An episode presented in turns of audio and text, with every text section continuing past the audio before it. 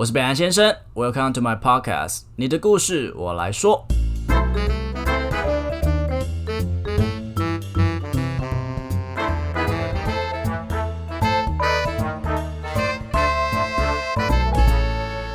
Hello，大家好，TGIF，Thanks God，It's Friday，没错，礼拜五上线，有没有让大家觉得有没有很意外啊？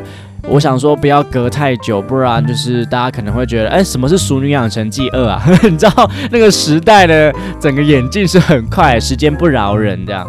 那我在上篇的时候跟大家聊了很多关于每一个角色，他们都有自己的课题。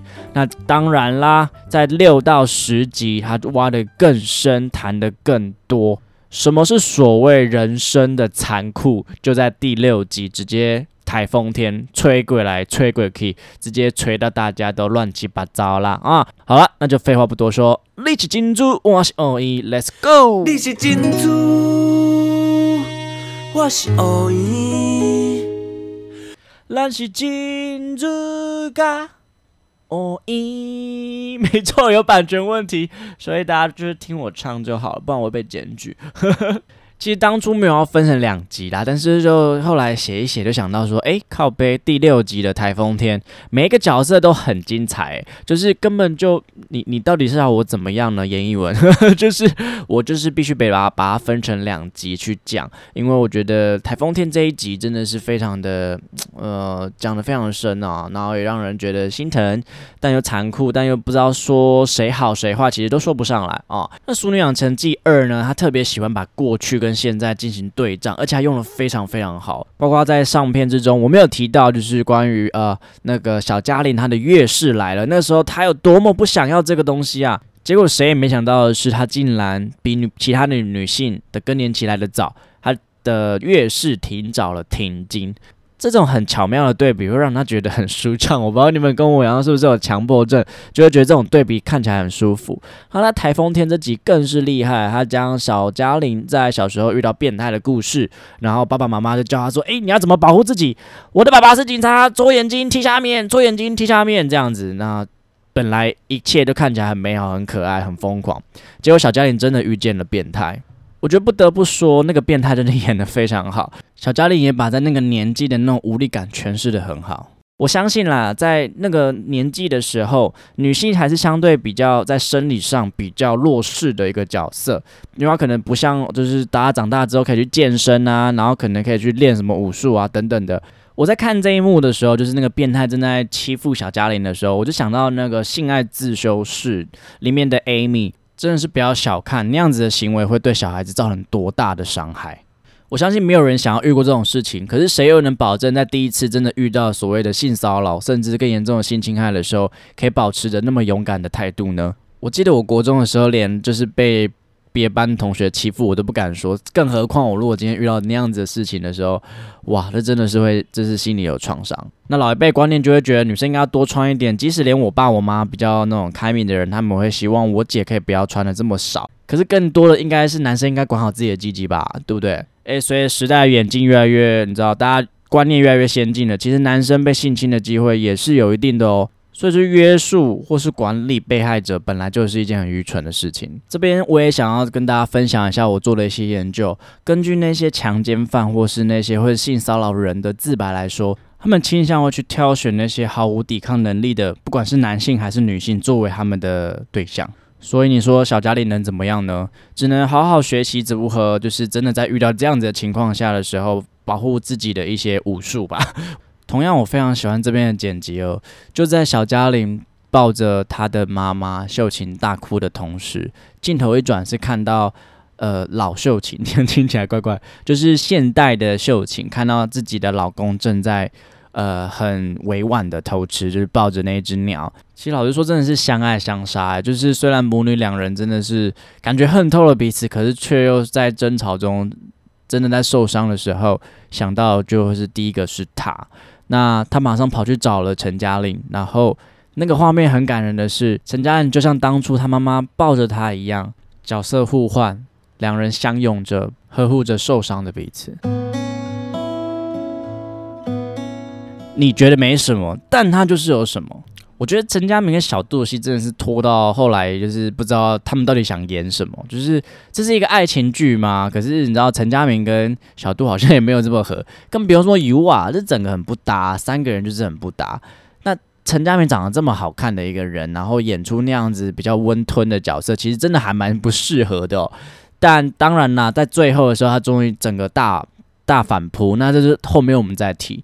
其实远距离恋爱，本人是没有尝试过，但是我一定可以理解他相对的辛苦，因为，嗯，我觉得最痛苦的是，当你真正需要他，或他需要你的时候，你没有办法立即的出现在他身边，或是你可能会怀疑他，他说他睡了，可是你觉得他根本在酒吧泡妹，这种不安全感，还有那种落寞感，其实就是慢慢的会扼杀掉彼此对彼此的信任或是爱意。在陈嘉敏还没有搞清楚他对 U R 的一些感情之前，又加上有一个拥有致命吸引力的小度，其实我真的不知道他哪里有吸引力，不是不是说他不好，是说可能啊，我觉得小度拥有的是呃一种疯狂吧，是呃陈嘉明从小到大一直没有的那种放荡不羁，我想那可能是他所追求的。虽然我一直没有看出他们中中间的一些泡泡，因为根本没有所谓的空间去制作嘛，制造嘛。不过我特别里面觉得有一句话很让我就是扎心啊，就是你觉得没什么，但它就是有什么。我真的很也对这句话很有感的原因，是很多时候我们可能觉得，诶，一封讯息不怎么样，尤其是在同志圈哦，这些东西变得更 spontaneous，就是好像没什么。可是你比谁都还清楚，你现在正在做的事，就是在种下一个种子啊。就假设你男朋友好了，然后他跟他的好闺蜜出去做了一些你觉得很荒谬的事，比如说试训，然后你好像你你讲了，你跟他沟通，你好像显得很不大气，可是你不讲，就就你明明就知道那有鬼啊！嗨，我真的是觉得那个是一个很委屈的过程呢。那关于小三的剧，大家一定就是知道非常有名的蜥蜴人妻啦，不被爱的才是小三。所以其实我也有在思考说，诶，小杜这样子到底是不是个坏蛋？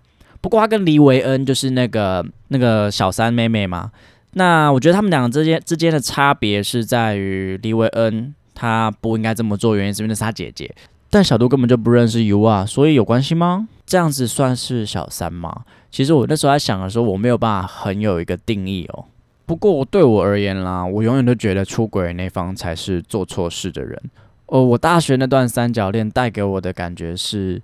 呃，如果在中间那个人，他可以好好的勇敢一点点。如果他今天不爱他的另外一半的时候，勇于离开他，或是他真的很爱他另一半，勇于拒绝外面的诱惑，我觉得他是最有选择的那个人。那时候我是这么想，所以我那时候觉得很不公平呢。为什么你可以这样子一直把我拉在你身边，却又一直把我藏起来？其实，呃，那时候真的心里会觉得很不好受。后来我才发现，其实我也有选择权，我也可以选择离开。不管是谁也好，我觉得正宫也好，小三也好，或是中间的那个出轨的人也好，每个人都有选择。不要永远的说你自己没有选择，你只是因为爱上了才狗屁嘞！都大家都几岁了，你没有当别人没爱过。所以不管对我，因为我我其实也不会跟跟别人说，哎，我这辈子都不会出轨。我觉得这太荒谬了，就是。或多或少都有类似可能精神上的经验吧，我自己是这么觉得啦。出轨它其实是一个历程，它不会是一个瞬间，所以只要你妥协一次，那就会在下一次慢慢的，你知道吗？你那个道德感就慢慢被扩张，你就会变本加厉，然后到最后无法挽回，造成一个非常无法挽回的伤害。我相信蜥蜴人妻已经为大家做好最好的示范。如果你真的爱你身边这个人，不管那个对象是谁，你都要好好对待他。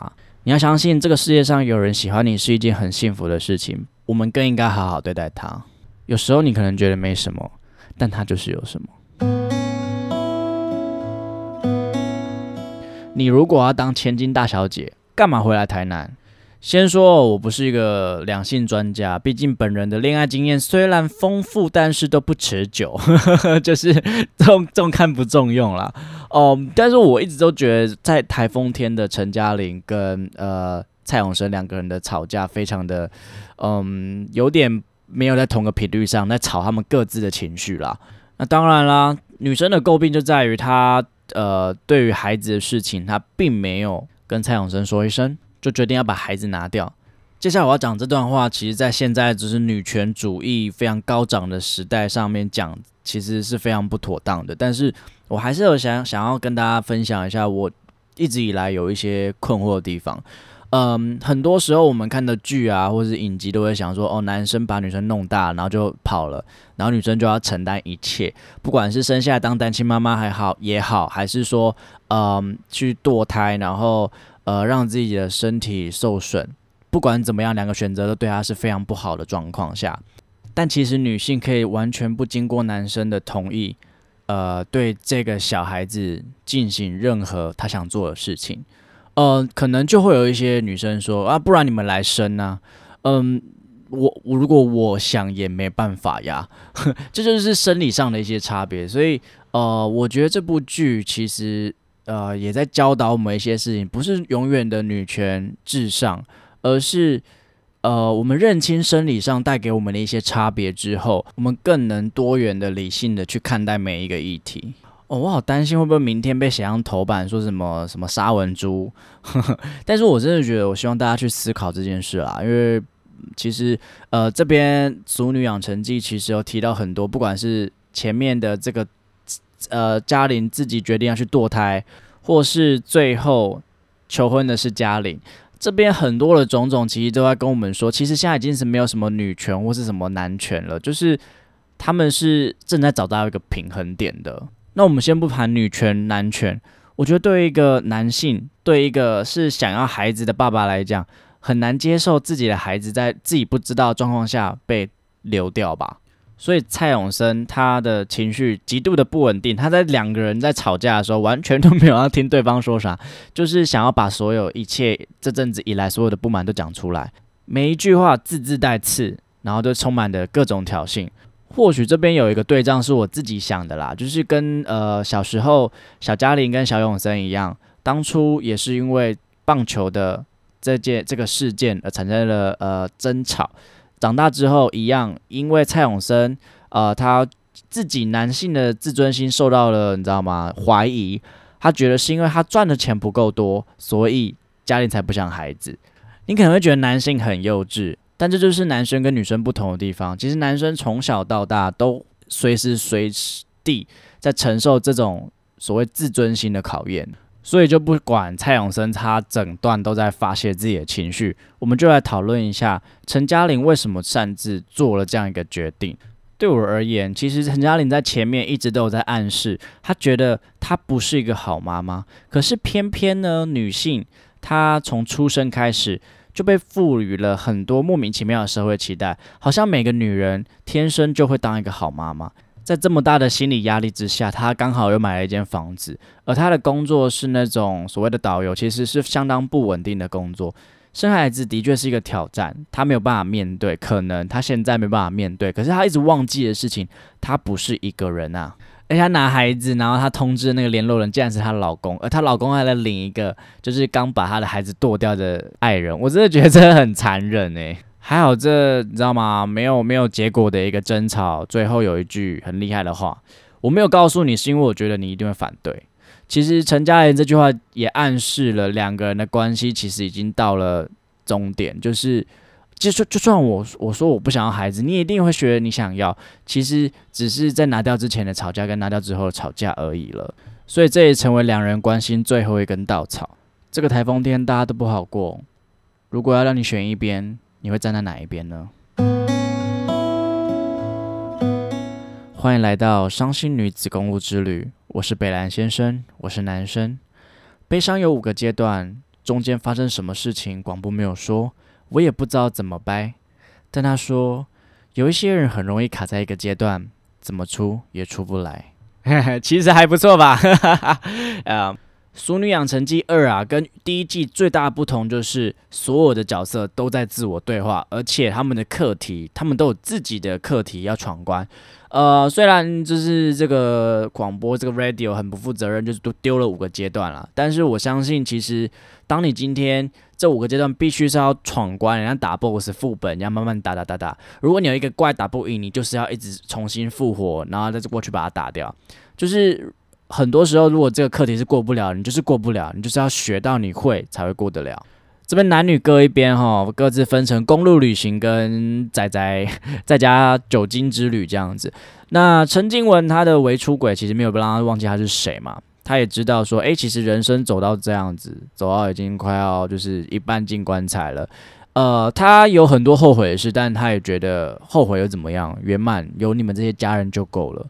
而陈家明跟蔡永生则是说出了一些自己心里的话，不管是呃呃，就是觉得那些臭女生都不说，他自己心里是想什么，谁知道啊？或者是说，爸，你到底有没有出轨啊？这些话，其实我发现有了酒精，他们比平时还要再清醒一点。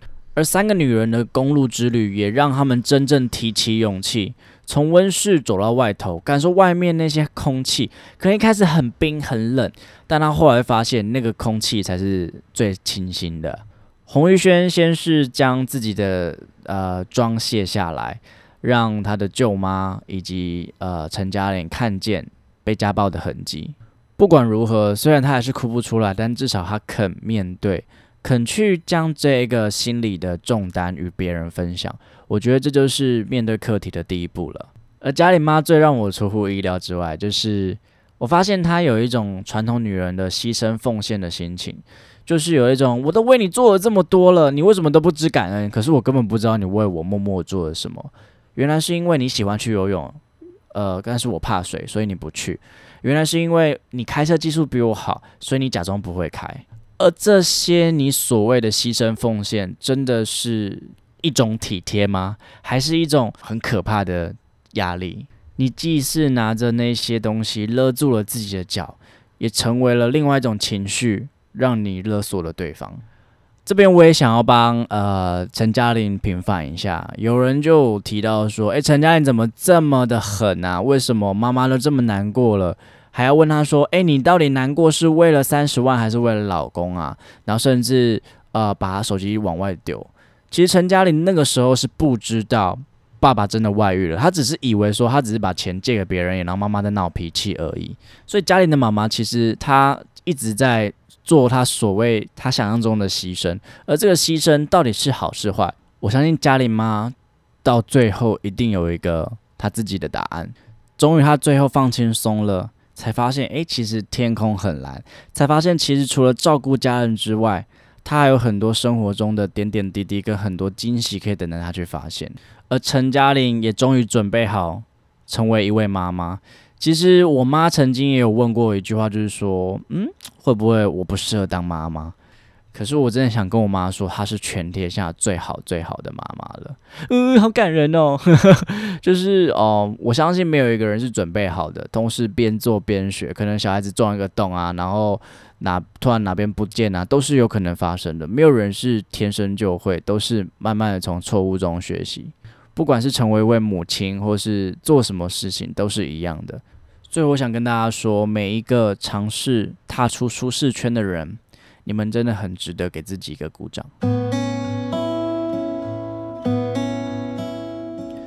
陈家明是个什么样的人呢？你是谁？你在乎的是什么？你关心的是什么？你喜欢的是什么？你讨厌的是什么？你根本没有搞清楚你是谁，或者是你从来没有问过自己这个问题。我相信蛮多朋友，呃，或是身边的人都。不太认识自己，毕竟我觉得年龄跟了解自己本来就不是一个正比的关系。呃，三十一岁的陈佳明也不例外，他从小到大其实哦，妈妈跟姐姐都非常非常强势哦，所以其实也造就了佳明呃很随和的个性。他随和到呃，好像长大了就接了金德兴中药行，呃，好像长大了就跟诶有一个大哥哥很照顾自己，伊娃，然后就跟他在一起。没有太过去了解，说哦，原来我陈家明，我我我我我喜欢的是什么？我好像只是一个嘉玲的弟弟，静雯跟秀琴的儿子。那么陈家明这个人到底是谁？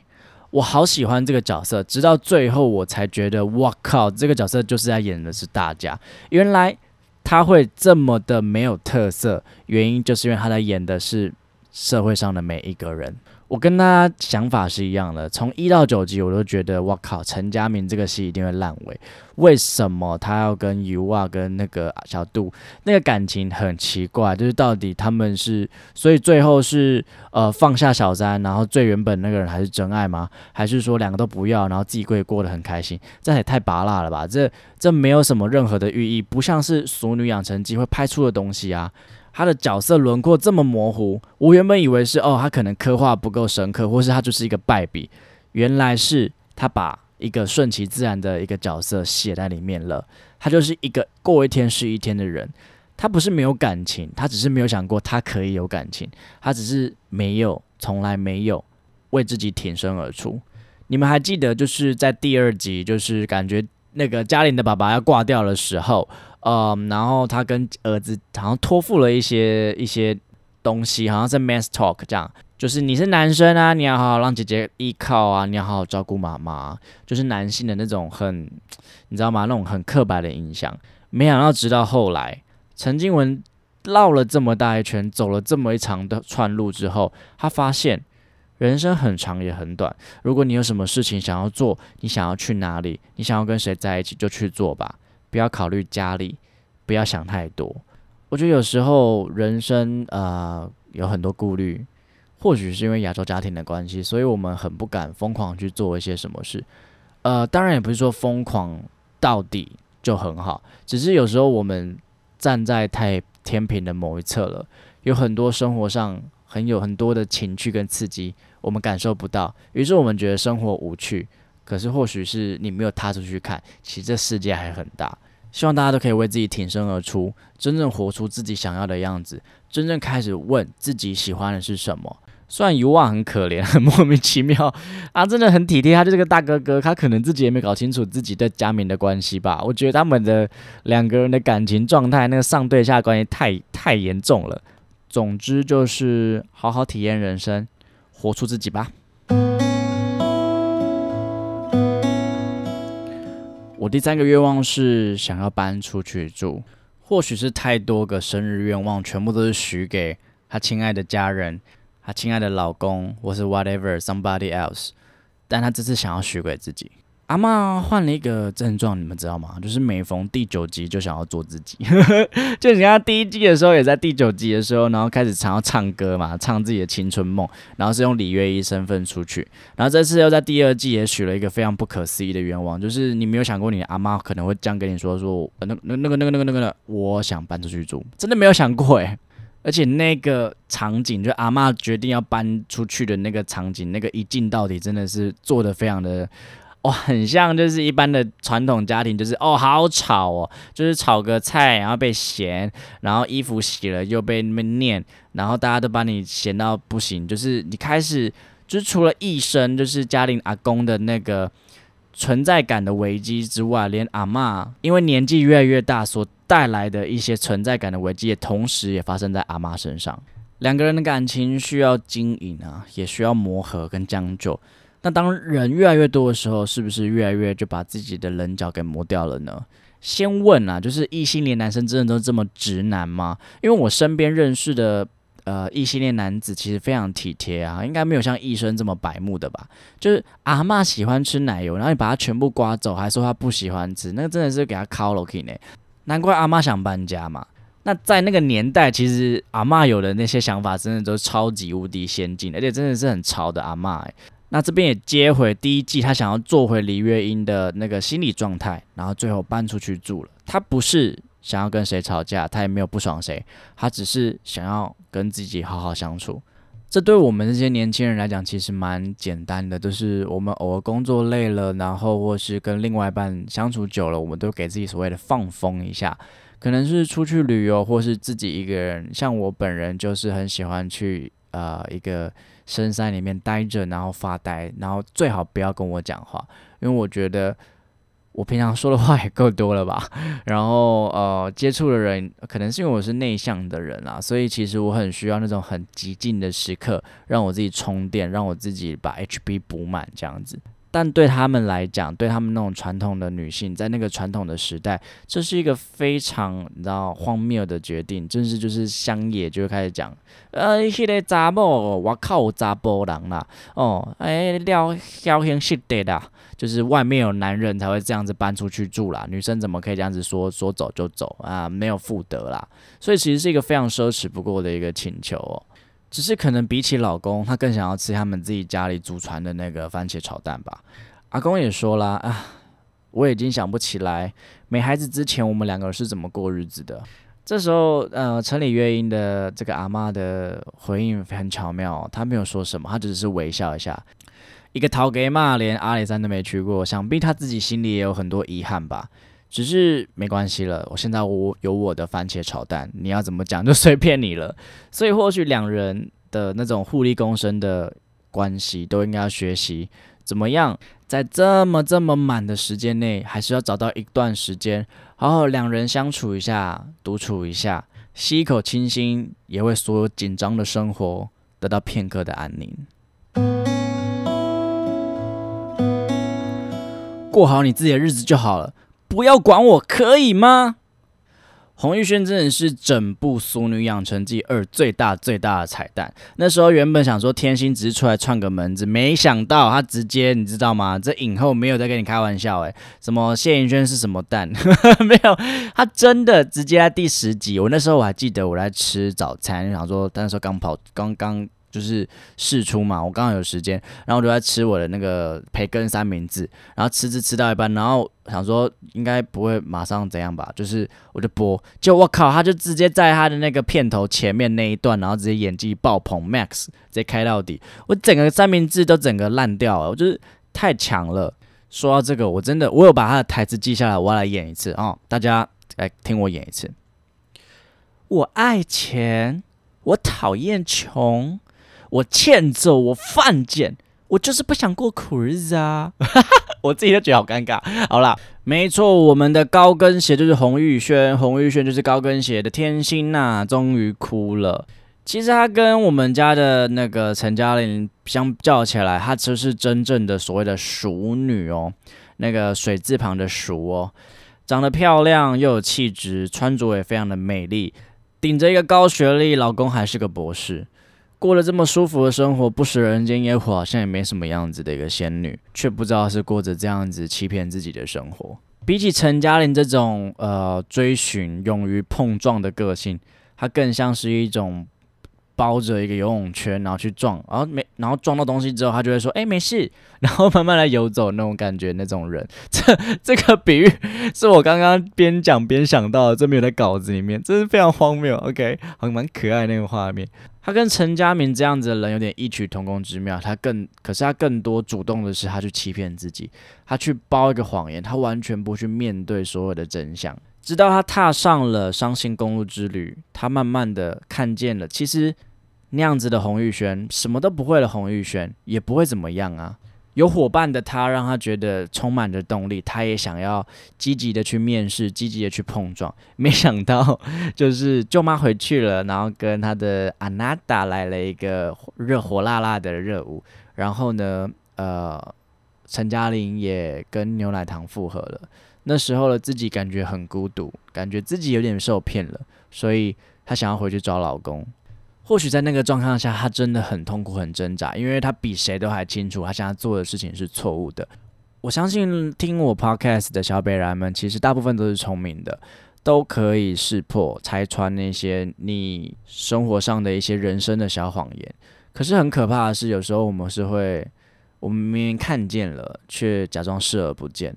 当有人提起了，我们却选择撇开而不去看，那个时候很可怕。那个东西是会恶性循环的。你为了要把一个瑕疵遮起来，你就必须要再穿上一件衣服。越来越多件的衣服穿在身上，而里面的伤口却毫不透气，它会慢慢的腐烂，腐烂成最后侵蚀你的内心。我相信人本来就不擅长改变，所以才样才需要有朋友啊。也因为有了陈嘉玲拉起他的手一起努力，他有才有办法做回真正的自己吧。谢谢大家听到这边，《俗女养成记二》真的是改变我生命非常重要的一个作品哦。它让我去看见了很多人生中的课题，其实是没有这么困难的。呃，有跌有撞，这是肯定的。但是能在哭泣之中仍然保持微笑的人，一定会走到终点。最后，让我们恭喜陈嘉玲，已经是一位妈妈啦。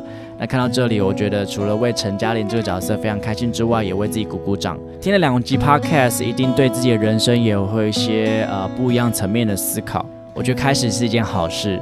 那我们就一起期待你后续的发展喽。最后啊，大家还记得陈嘉玲有跟蔡永生求婚吗？你知道那颗球代表的意义是当年我没有给你的那颗球，而现在我要献给你。也希望大家可以有情人终成眷属。